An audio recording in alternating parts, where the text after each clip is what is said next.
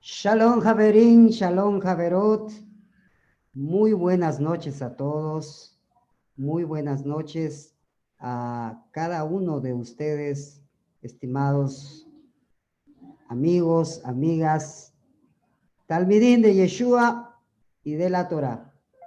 Muy buenas noches, un saludo desde México, eh, nuestro país, donde el Eterno nos ha bendecido y nos permite radicar Baruch Hashem. Les saludamos en el amor del Mashiach Yeshua.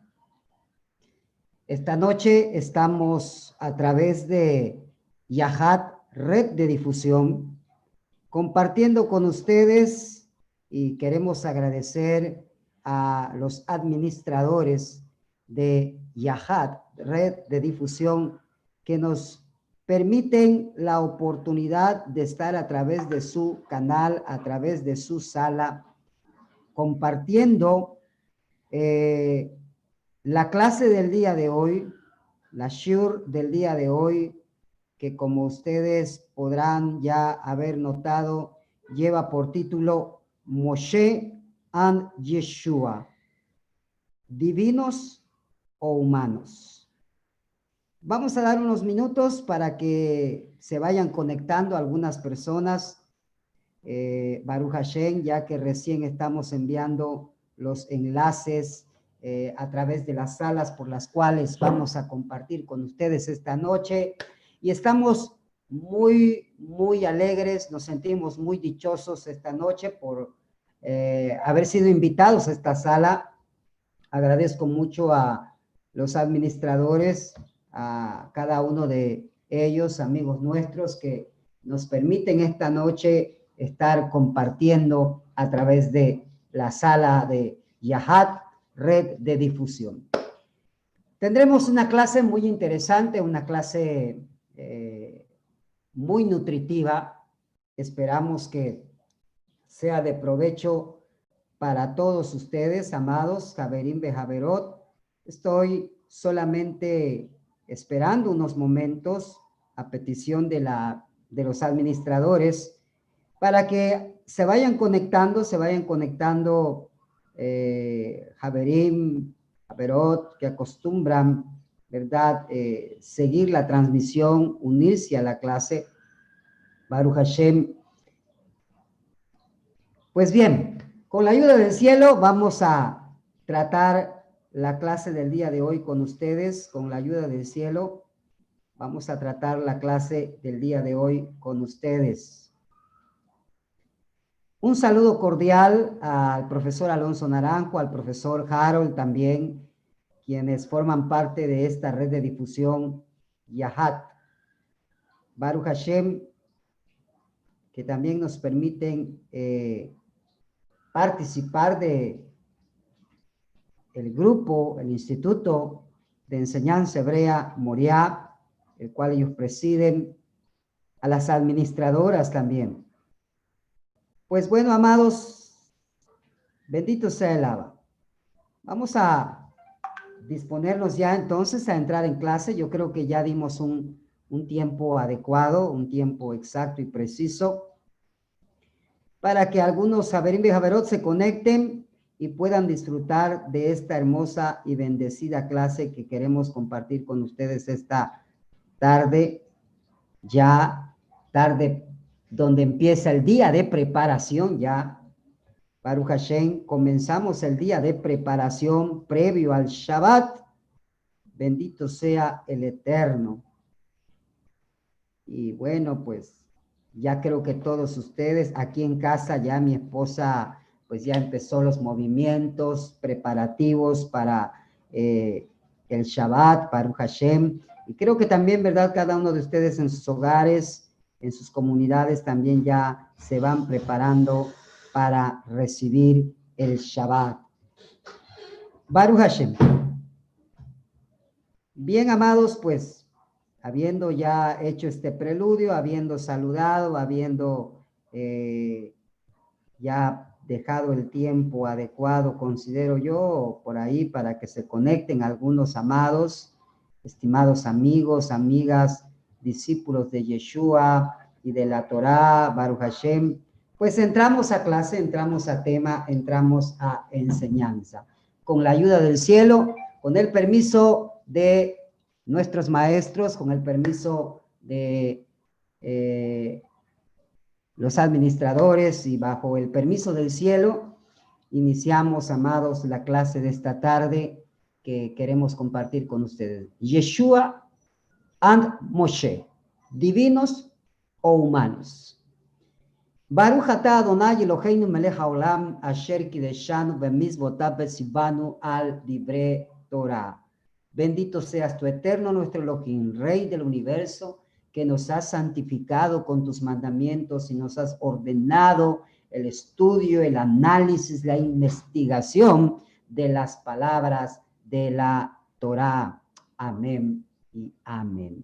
Bien, pues durante días anteriores, a través de este canal radio eh, de Yahad, de difusión, se ha estado tratando el tema de temas como el nacimiento de Yeshua, el concepto hebreo de, nacimiento virginal, eh, la divinidad de Yeshua y temas muy interesantes, temas que necesitamos aclarar, necesitamos tener una perspectiva correcta y adecuada de eh, el mismo. Hoy nosotros queremos compartir con ustedes un poquito más acerca de quién es nuestro santo maestro Yeshua a la luz de la Torah. Es un ser divino, es una deidad, es un Dios encarnado o es un hijo de hombre, un ser humano escogido, electo, preparado, capacitado, dotado por el Eterno para ser su Mesías. En algo todos de repente estamos de acuerdo en las famosas sombras que se encuentran en la Torá acerca del Mesías. Y basándonos en la Torá, vamos hoy a hablar y a tener esta clase, Yeshua y Moshe, divinos o humanos. La gran mayoría de las personas provenientes del cristianismo que abrazan la Torá y buscan la raíz hebrea, vienen con la mente bien programada, eh, con una doctrina bien enraizada llamada la divinidad de Yeshua. Detrás de esta doctrina se expone y defiende que el Mesías es Elohim, es Dios, es el Eterno, es Adonai. ¿Sí? Y por lo tanto, es divino. Varios expositores han buscado demostrar que esta doctrina no tiene sustento, no es bíblica y es ajena a la fe hebrea. Otros han querido infiltrarla a la fe israelita, maquillándola de hebreo, ¿sí? manejando los mismos textos que en otros campamentos manejaron para demostrar la supuesta divinidad de Yeshua pero siendo esta totalmente solo la misma doctrina creada por la iglesia, quien divinizó al Mesías de Israel, haciéndole Dios. Y los judíos ortodoxos, conocedores de lo que los profetas y la propia Torá hablan del Mesías, al oír sobre un Mesías divino, sobre un Mesías Dios, dicen, el tal no es el Mesías y es un falso, es un impostor. Y al menos en ese punto están totalmente ciertos. Pues ese personaje transformado, permutado a un ser divino, no es el Mesías de Israel. Ahora, yo quiero abordar cómo la Torá nos muestra que debe ser el Mesías de Israel. Y para ello quiero remitirme única y exclusivamente a un solo texto de la Torá. el que se encuentra en Devarim, Deuteronomios capítulo 18, verso 15 al 18. Por favor, si ustedes tienen una Torá, una Tanaj, una Mikra en sus manos, acompáñenme.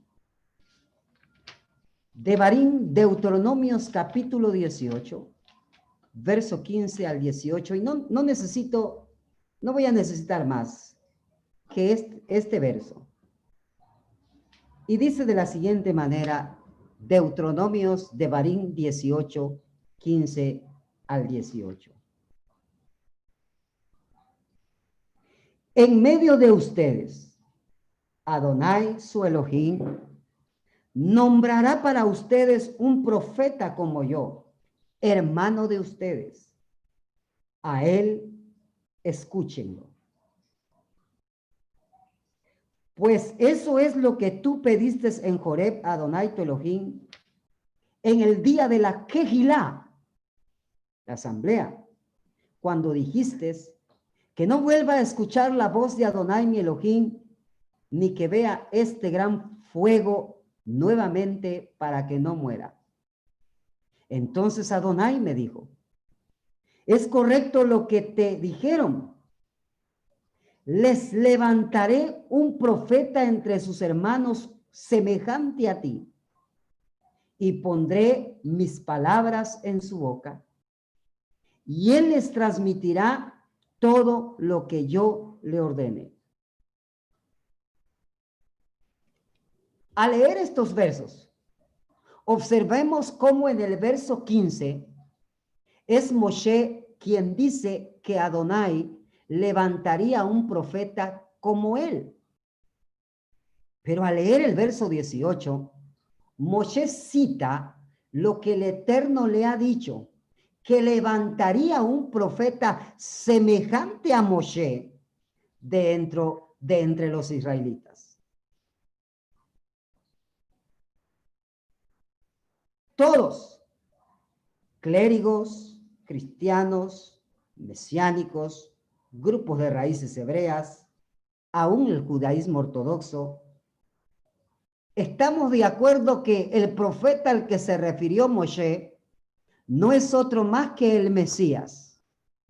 Todos estamos de acuerdo con eso. Pero después de eso,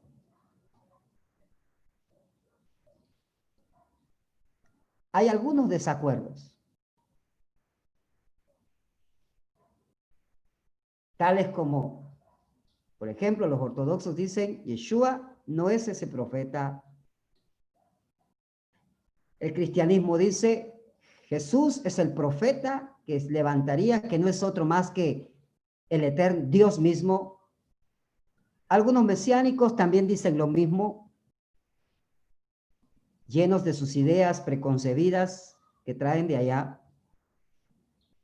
En fin, Existen algunos judíos que aceptan a la persona de Yeshua como profeta.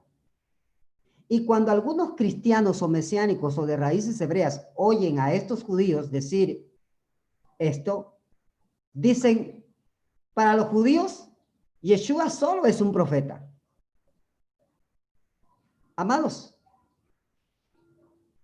queramos aceptarlo o no, esto es cierto. Para los judíos, Yeshua es un profeta. Para algunos judíos, Yeshua es un profeta. Y lo mismo lo debe de ser para usted y para mí. Porque eso es lo que la Torah dice. Y eso es lo que los propios discípulos mismos decían o creían acerca de su maestro. Veamos el testimonio de Uri, por favor, Lucas, llamado también Gilel, Lucas capítulo 24, verso 13 al 19.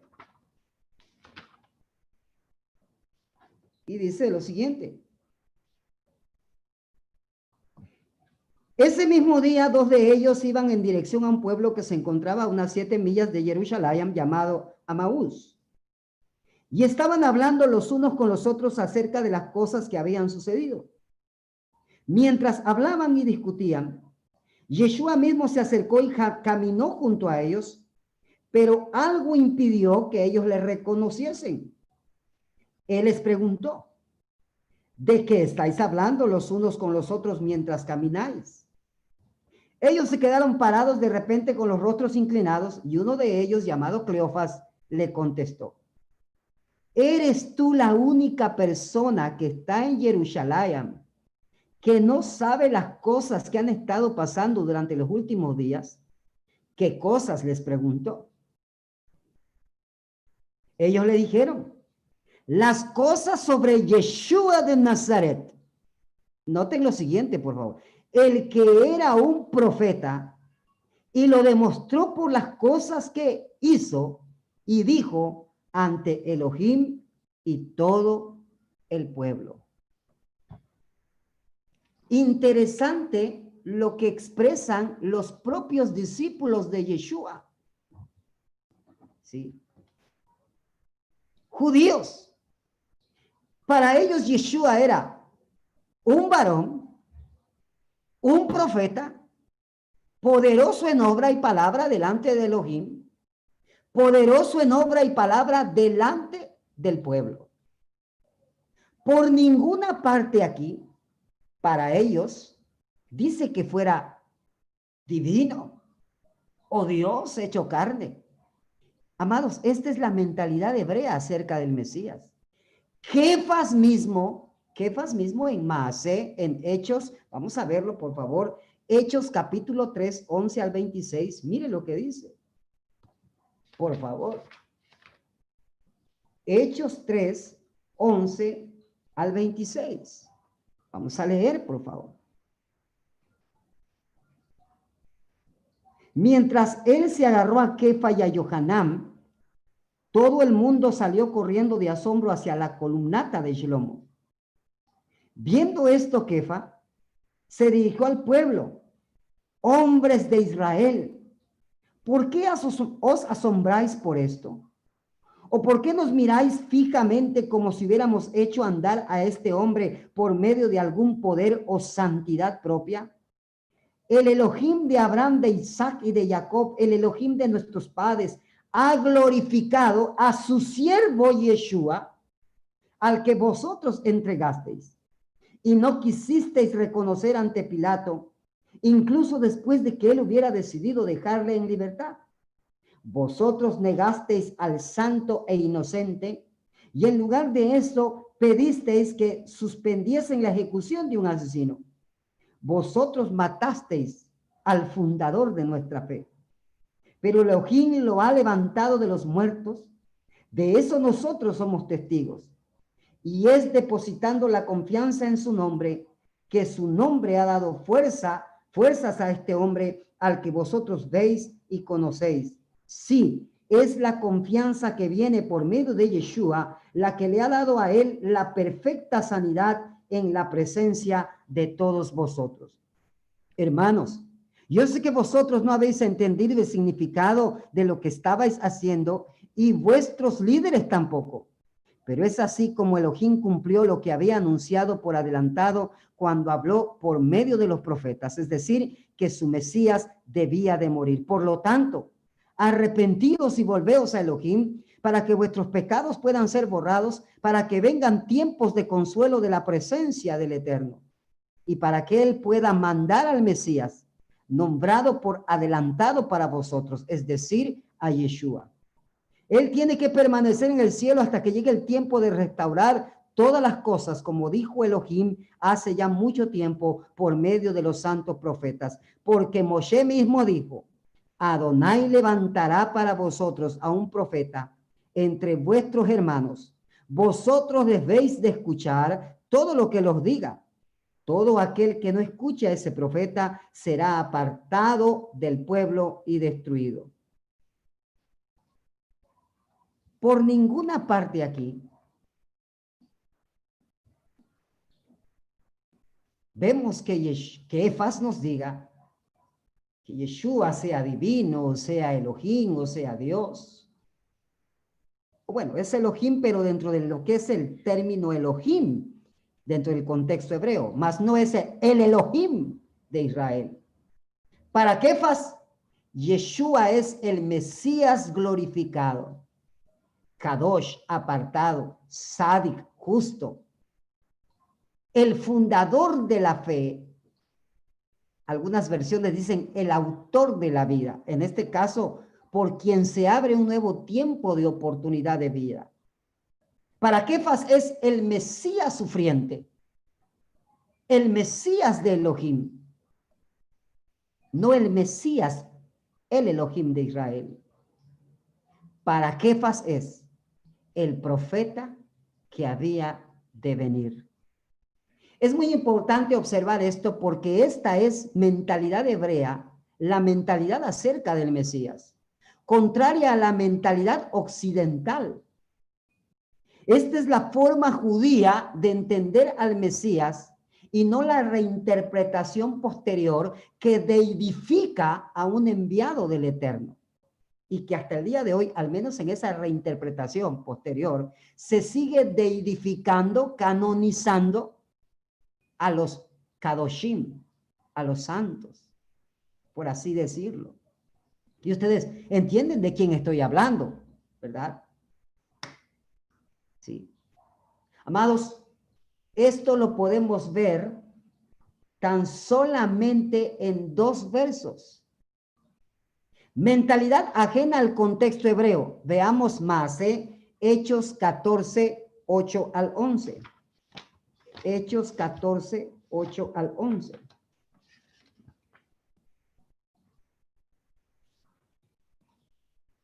Había un hombre que vivía en Listra que no podía usar sus pies, que había, era cojo de nacimiento y por lo tanto nunca había andado.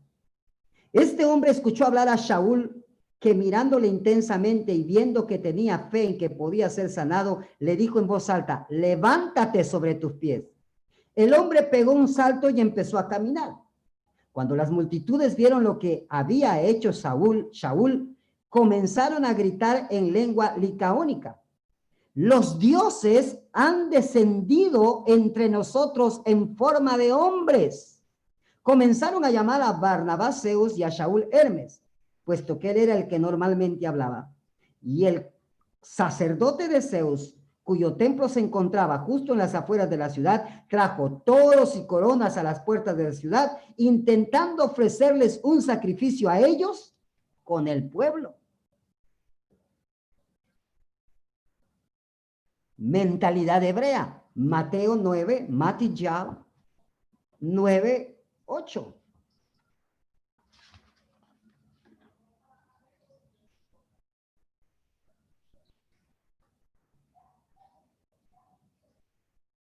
Voy a leer un verso 6.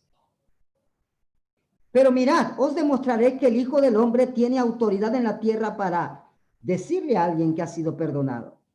Entonces le dijo al hombre paralizado, levántate, toma tu cama y vete a tu casa. Y el hombre se levantó y se marchó a casa. Cuando las multitudes vieron aquello, se quedaron totalmente asombrados y pronunciaron bendiciones a Elohim, el dador de tal autoridad a los seres humanos. En un contexto un hombre con poder es un Dios que ha bajado, se ha hecho hombre. En otro contexto, es el Eterno quien enviste a un hombre dándole poder divino para obrar en su nombre. Y esto es lo que vemos. Y vamos a ver ahora, tanto en Moshe como en Yeshua.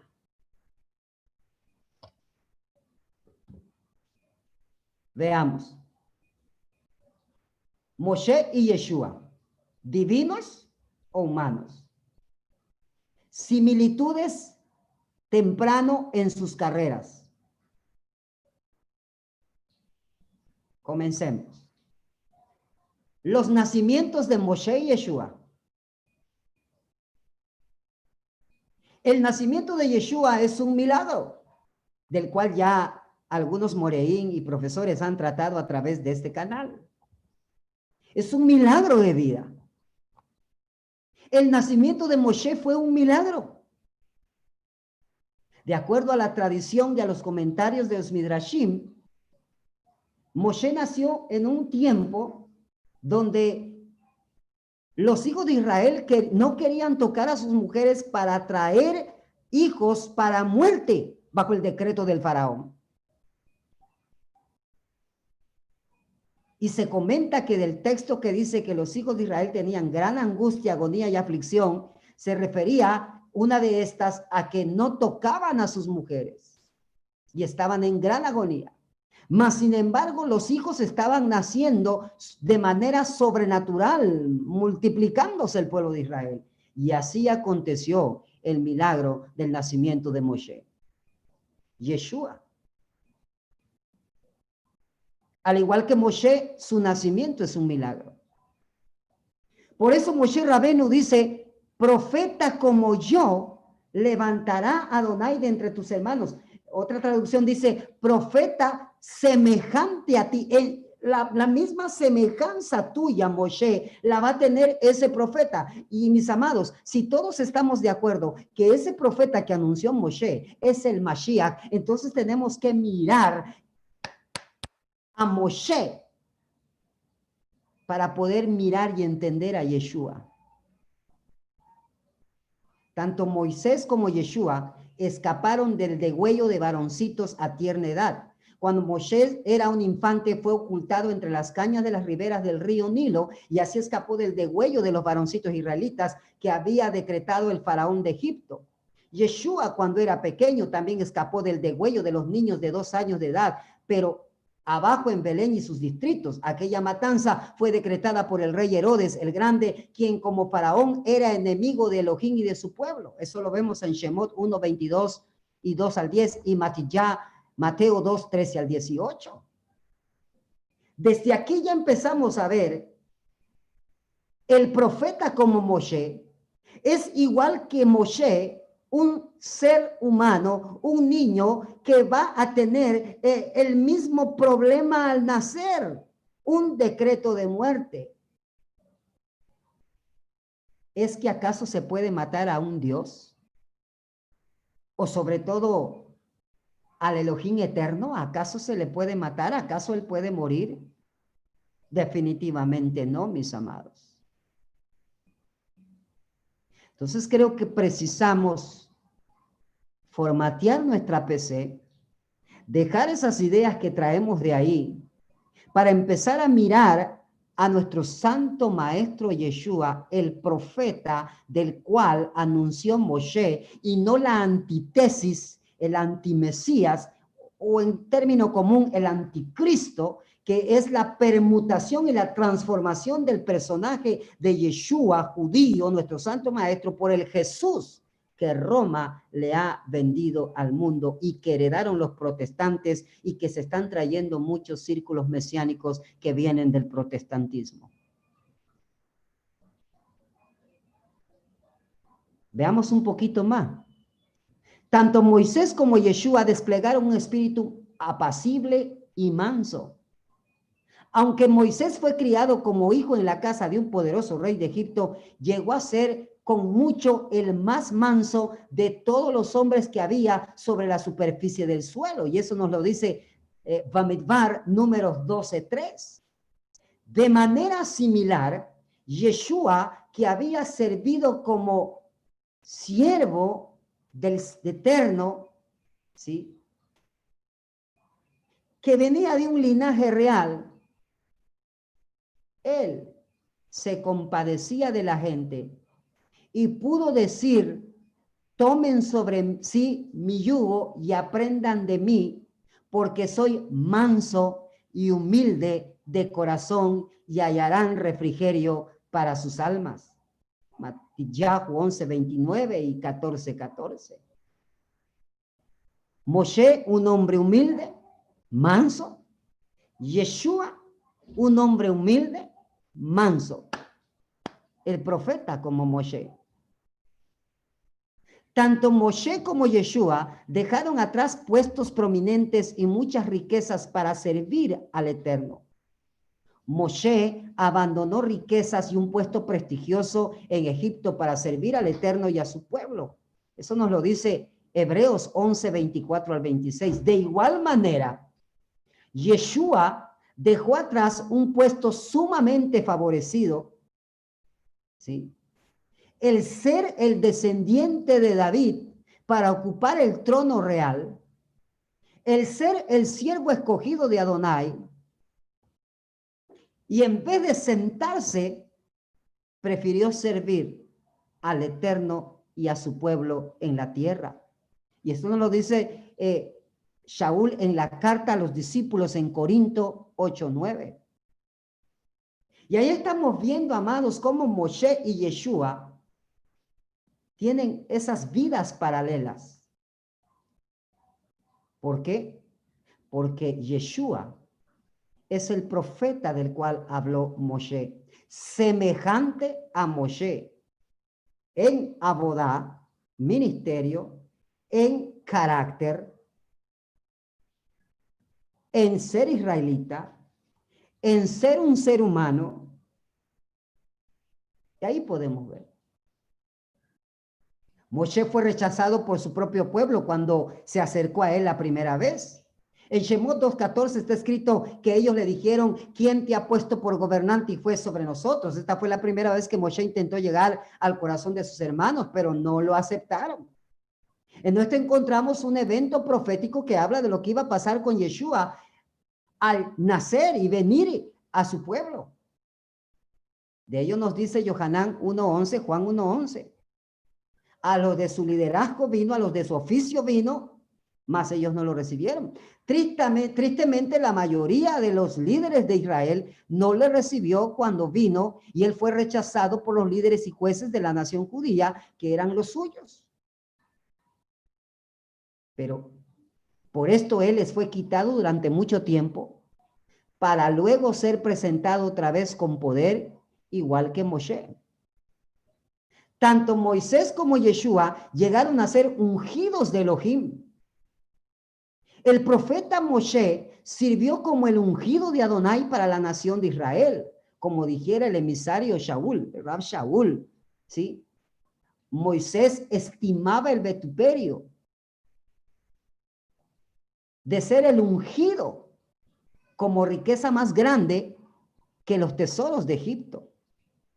Hebreos 11, 26. Shemot 3, 1 y 4, 17. ¿Cuándo llegó a ser Yeshua el ungido? Esto sucedió cuando fue ungido con el Ruach HaKodesh, el Espíritu Santo, poder de Adonai, al sumergirse en las aguas.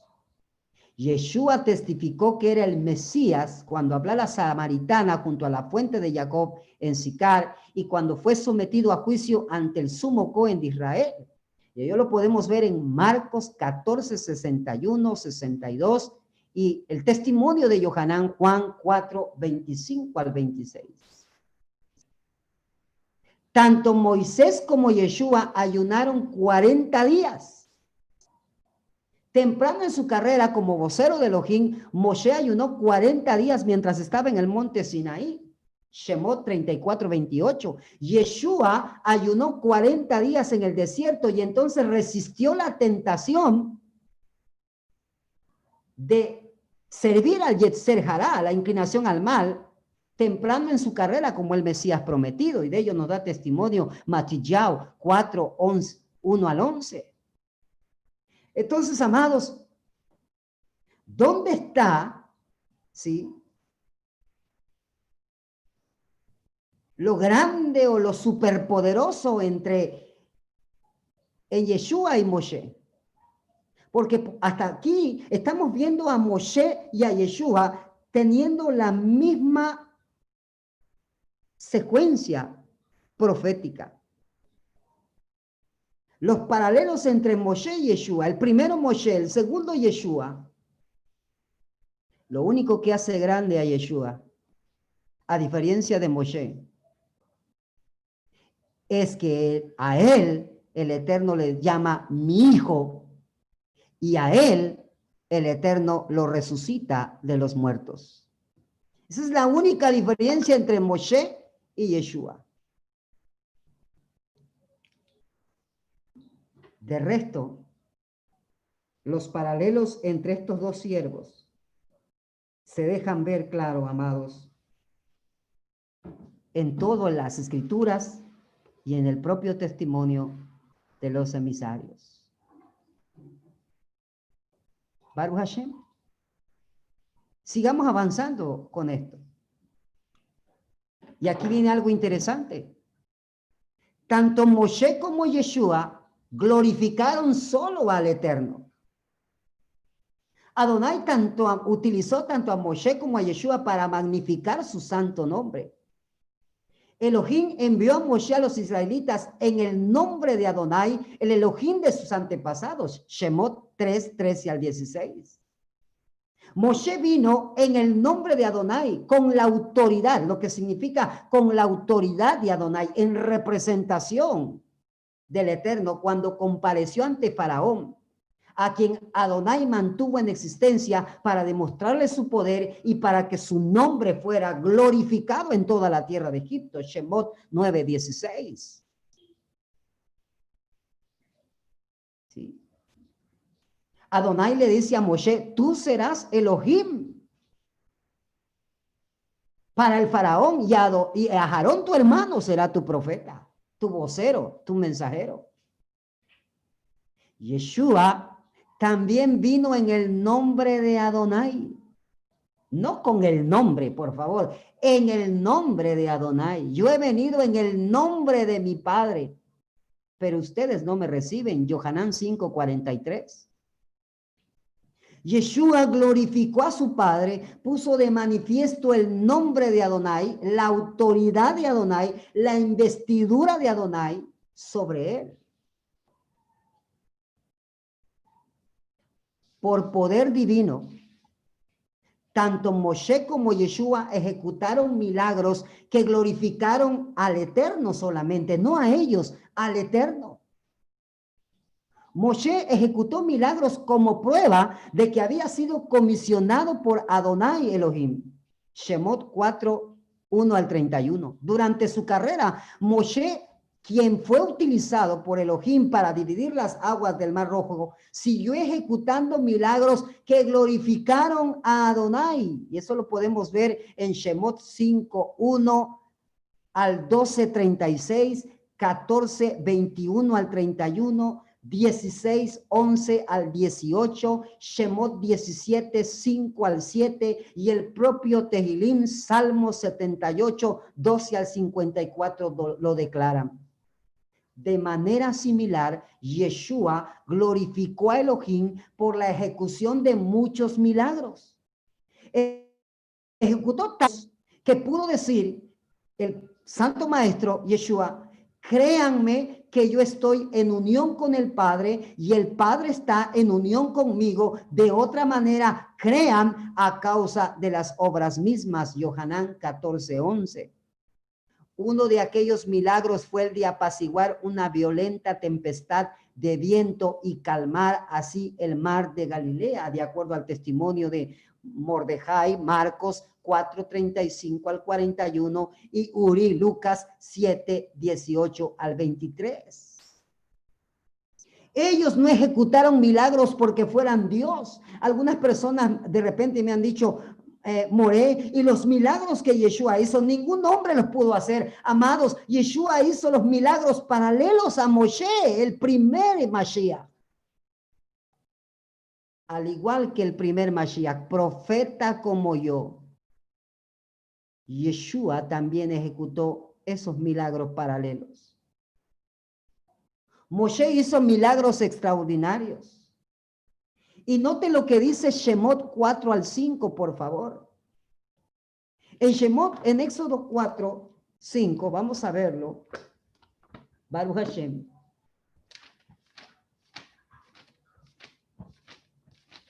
En Shemot 4 al 5, mire lo siguiente.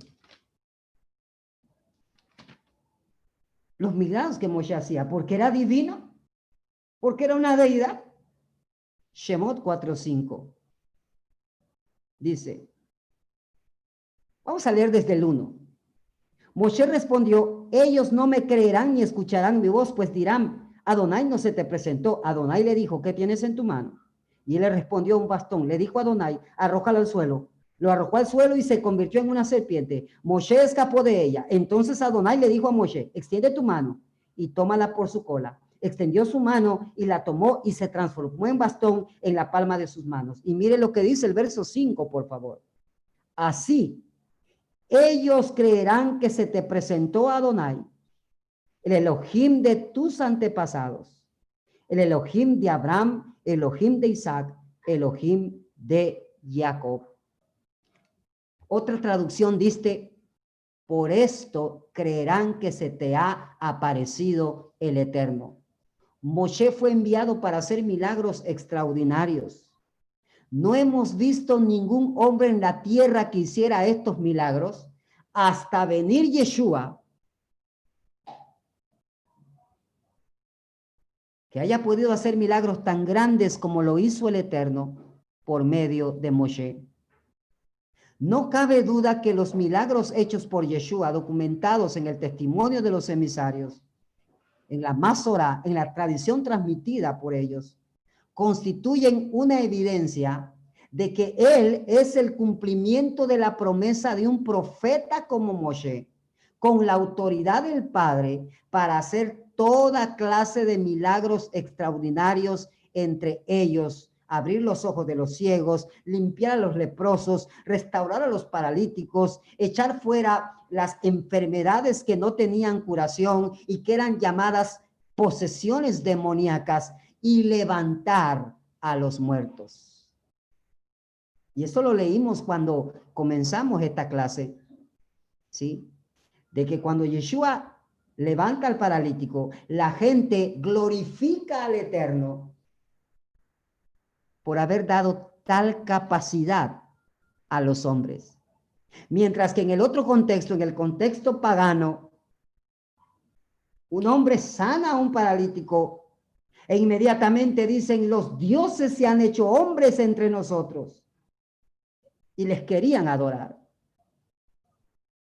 Ahora mire lo que dice Yeshua en el testimonio de Yohanan 15:24, por favor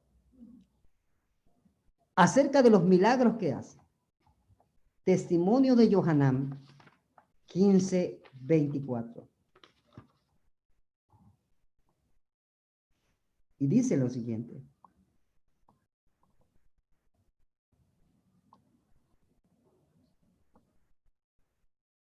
Está escrito.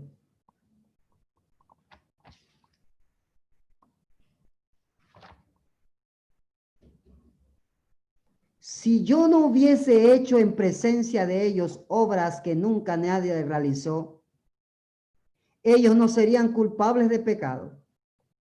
Pero ahora las han visto y me han odiado tanto a mí como a mi Padre.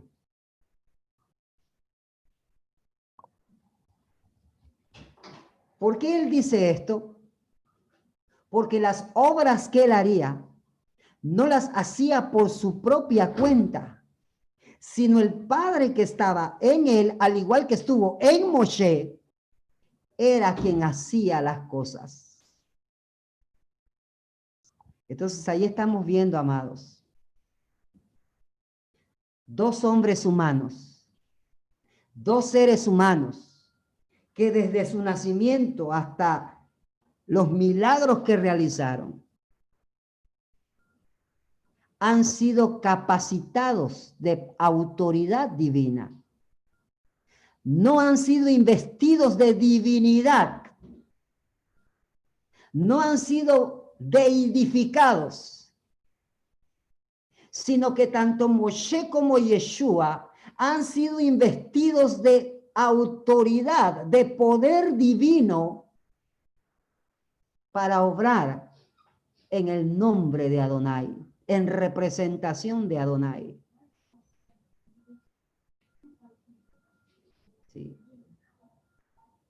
Veamos otras similitudes importantes. Baruch Hashem. Moshe no se aferró a su gloria, sino se unió a un pueblo esclavizado. En Shemot 11, 11 está escrito, y aconteció en aquellos días, crecido ya Moshe, salió a sus hermanos Es posible que Moshe fuera el siguiente rey de Egipto, puesto que eran los hijos de las hijas de los faraones que llegaron a ser los sucesores del trono. A pesar de esta posición de gloria y riqueza, Moshe valoró su identidad hebrea más que todos los privilegios de Egipto. En Hebreos 11, 24 al 27 nos dice, por la fe Moshe, cuando ya era grande, rehusó ser llamado hijo de la hija de Faraón, escogiendo antes ser maltratado con el pueblo de Elohim que gozar de los placeres temporales del pecado, considerando como mayores riquezas el oprobio del Mesías que los tesoros de Egipto, porque tenía su mirada puesta en la recompensa. Por la fe salió de Egipto sin temer la ira del rey, porque se mantuvo firme como viendo al invisible.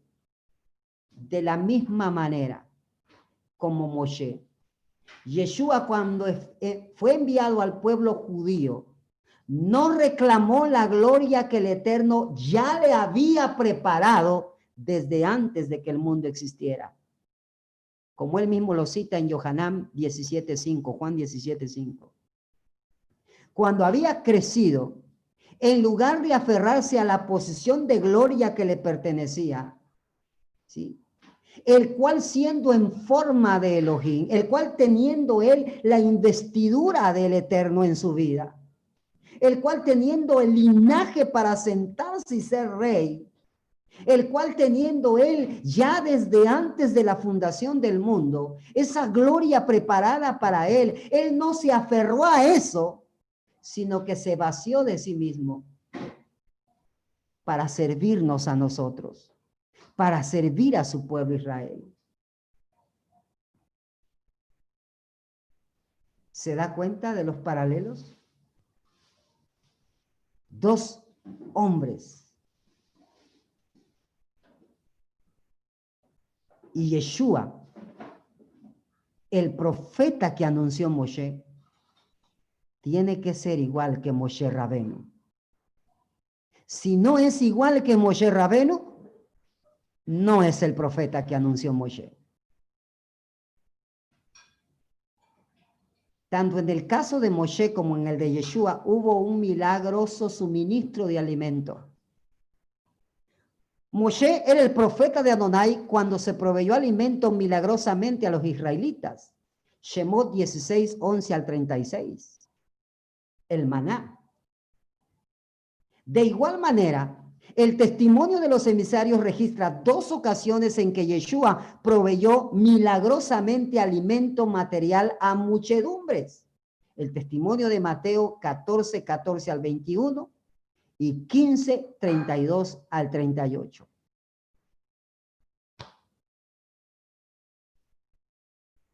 Aquellos que quieren hacer a, Yeshua, o más bien aquellos que hicieron a Yeshua y lo convirtieron en un Jesús superdotado, mayor que cualquier otro, mayor, oh, Él es divino por todo eso. Simple y sencillamente olvidaron y desconectaron a, a Yeshua del profeta modelo,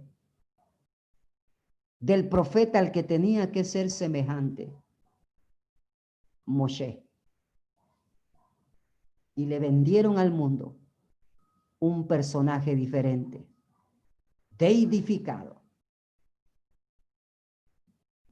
Está escrito en la propia Torah, no se levantó otro profeta como Moshe que haya visto al Eterno cara a cara, hasta que llegó nuestro santo maestro Yeshua.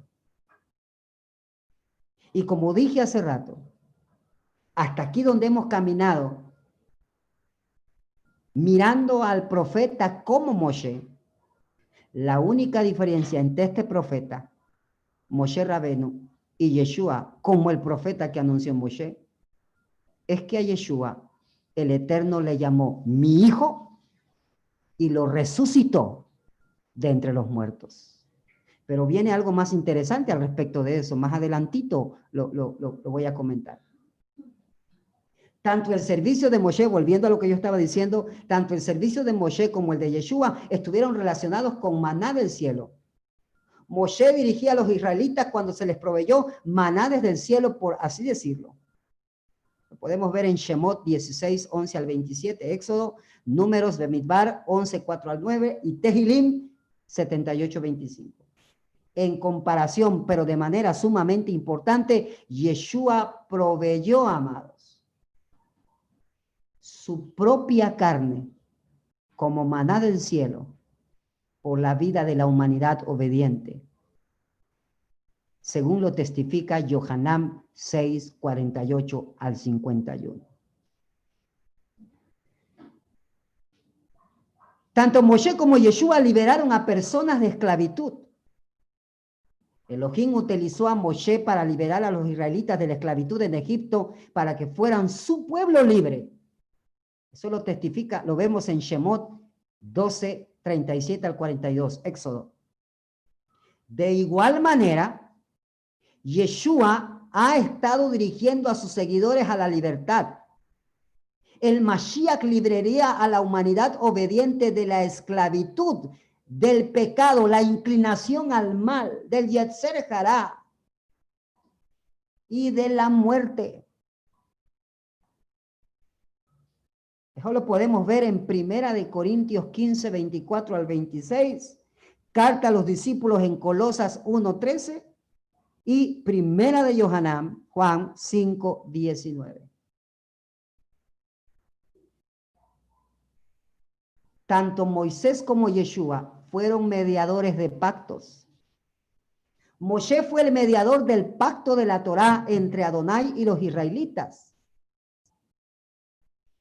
Esto está escrito en Shemot, Éxodo 19, 3 al 9. Yeshua es el mediador del nuevo pacto, del pacto renovado del Brit Hadasha entre Elohim e Israel.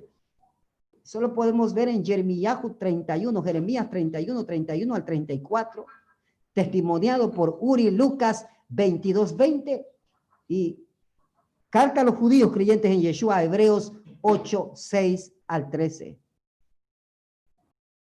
Entonces, amados, ¿se pueden ustedes dar, dar cuenta de algo conmigo hasta aquí? La semejanza, semejanza, ¿qué significa esa palabra semejanza? La semejanza entre Moshe y Yeshua es completamente como si fuera la misma persona profeta como tú. Tanto a Moisés como a Yeshua se les encargó juzgar. Moisés sirvió de juez y legislador para el Israel terrenal.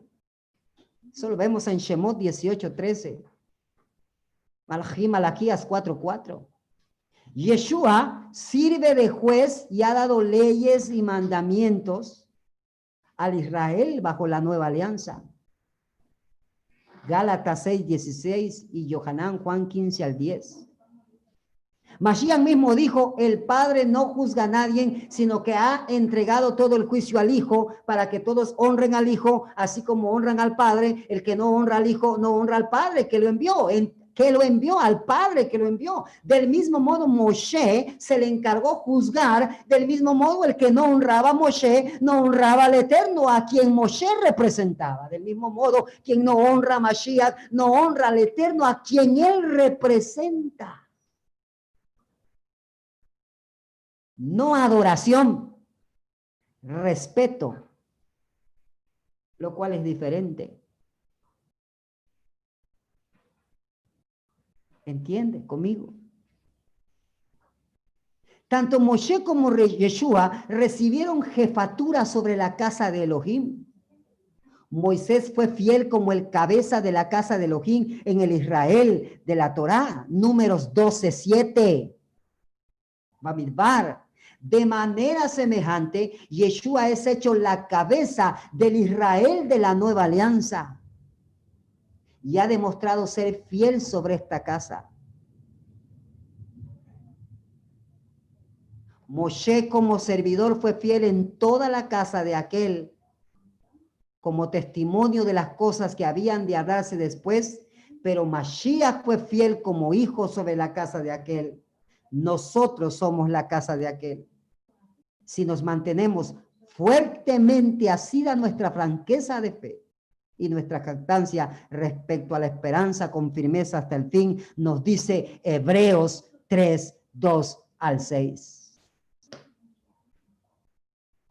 Y ahora mire esto. Mire esto. Súper interesante.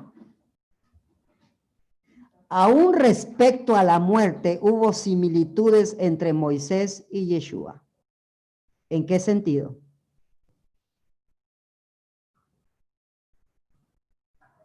Y esto, amados,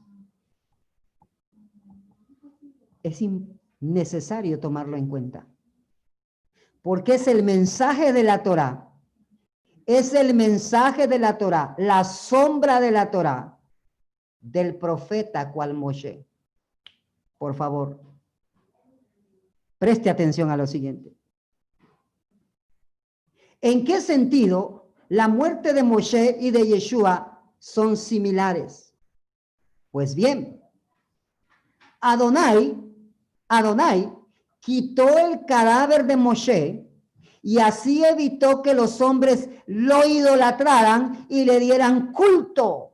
Deuteronomios 34, 5 al 6, de Barín 34, 5 al 6 está escrito y es dicho vez tras vez en el pueblo judío. Eh, los rabinos lo dicen, los Hazal de Israel lo dicen y hasta los predicadores cristianos y mesiánicos lo dicen que Adonai quitó el cadáver de Moshe y así evitó que los hombres lo idolatraran y le rindieran culto. ¿Qué es lo que ahí la sombra de la Torá nos está diciendo del profeta que sería cual Moshe Rabenu? De la misma manera similar, Elohim dispuso del cadáver de Yeshua y no permitió que viera corrupción y lo resucitó y lo ocultó de nosotros, habiéndolo resucitado, para que de la misma manera que al profeta como Moshe, de la misma manera como Moshe, no se le divinizara,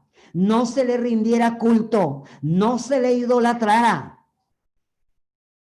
entonces, amados, podemos ver hasta aquí a un Moshe y a un Yeshua divinos o humanos.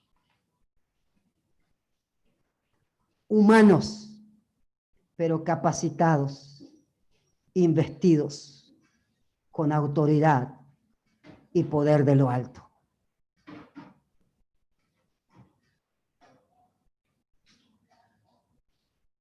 Hasta aquí podemos ver cómo Yeshua es el profeta como Moshe. En semejanza a Moshe. ¿Sí? Así que estas ideas preconcebidas que nos enseñaron allá, que Roma metió a nuestra cabeza, de un Mesías superdotado, divino, deidad, es tiempo de dejarlas, porque ese no es el profeta semejante a Moshe y restauremos la persona de Yeshua, el profeta como Moshe. Y esto no significa que estemos reduciendo a la persona de Yeshua. Esto no significa que lo estemos haciendo menos, amados. Sino lo que esto significa es sencillamente que estamos volviendo la persona de Yeshua a su identidad real a quién Él es realmente y no lo que en el mundo han hecho creer. Hasta aquí podemos ver cómo Yeshua es el profeta como Moshe.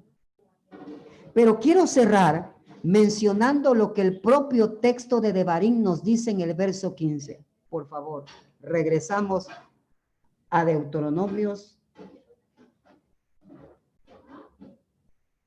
10, 8, 15.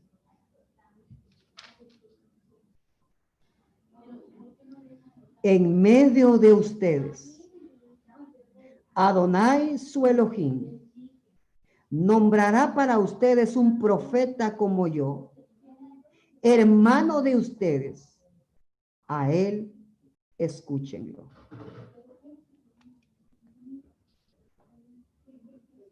Mire lo que dice la Torá acerca del profeta que sería como Moshe.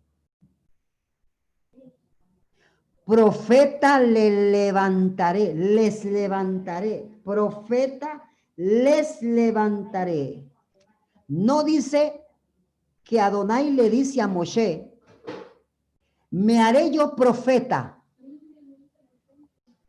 Me convertiré en hombre y me haré yo profeta. Dice, profeta les levantaré de en medio de tus hermanos. Levantaré al profeta. ¿De dónde va a surgir este profeta? De en medio de tus hermanos, de en medio de los hijos de Israel. No dice que el profeta vendría del cielo, o será un ser celestial que dejará el cielo, dejará su divinidad y vendrá y se hará hombre. Dice que surgirá como todo ser humano de entre tus hermanos. De ahí levantará el profeta. Lamentablemente se ha dicho que el Mesías era divino, vino de allá, vino del cielo, debido a que malentienden la expresión enviado de Elohim. Enviado, muchos lo han entendido como que vino de allá. Bueno, de Yohanan el sumergidor se dice lo mismo. De Yohanan el sumergidor se dice, o Juan el Bautista, como muchos lo conocen, se dice, vino un hombre enviado de Elohim. De Yohanan el sumergidor, Yohanan Amadvil, Juan el Bautista, para que usted me entienda, si, si no comprende términos eh, hebraicos, ¿sí? Juan el Bautista, de Juan el Bautista se dice, vino un hombre enviado de Elohim. ¿Significa eso que Juan el Bautista vino del cielo, dejó el cielo, dejó su divinidad y vino a la tierra y se hizo hombre? No, eso lo único que significa sencillamente que el Eterno lo levantó de entre sus hermanos, lo comisionó como su mensajero.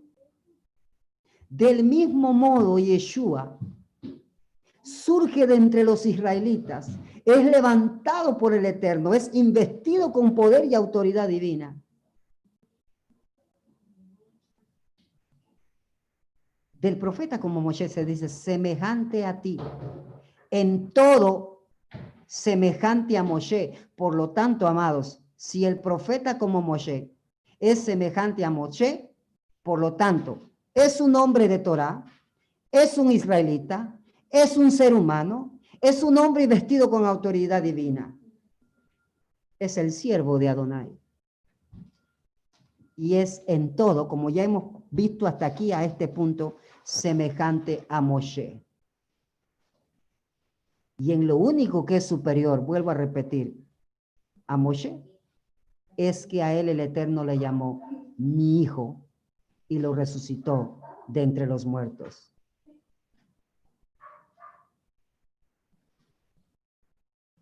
No hay más. Y hay muchos otros más paralelos entre la vida de Moshe, un hombre temeroso de Adonai, investido con autoridad divina, y Yeshua, nuestro santo maestro, un hombre, siervo de Adonai, investido con autoridad divina. Ninguno de ellos era seres divinos. Eran simples hombres, investidos con autoridad divina. Pero el mayor de todos, nuestro santo maestro, porque como ya les he dicho, a él el Padre le llamó mi hijo y a él el Padre le resucitó de entre los muertos. Mis amados,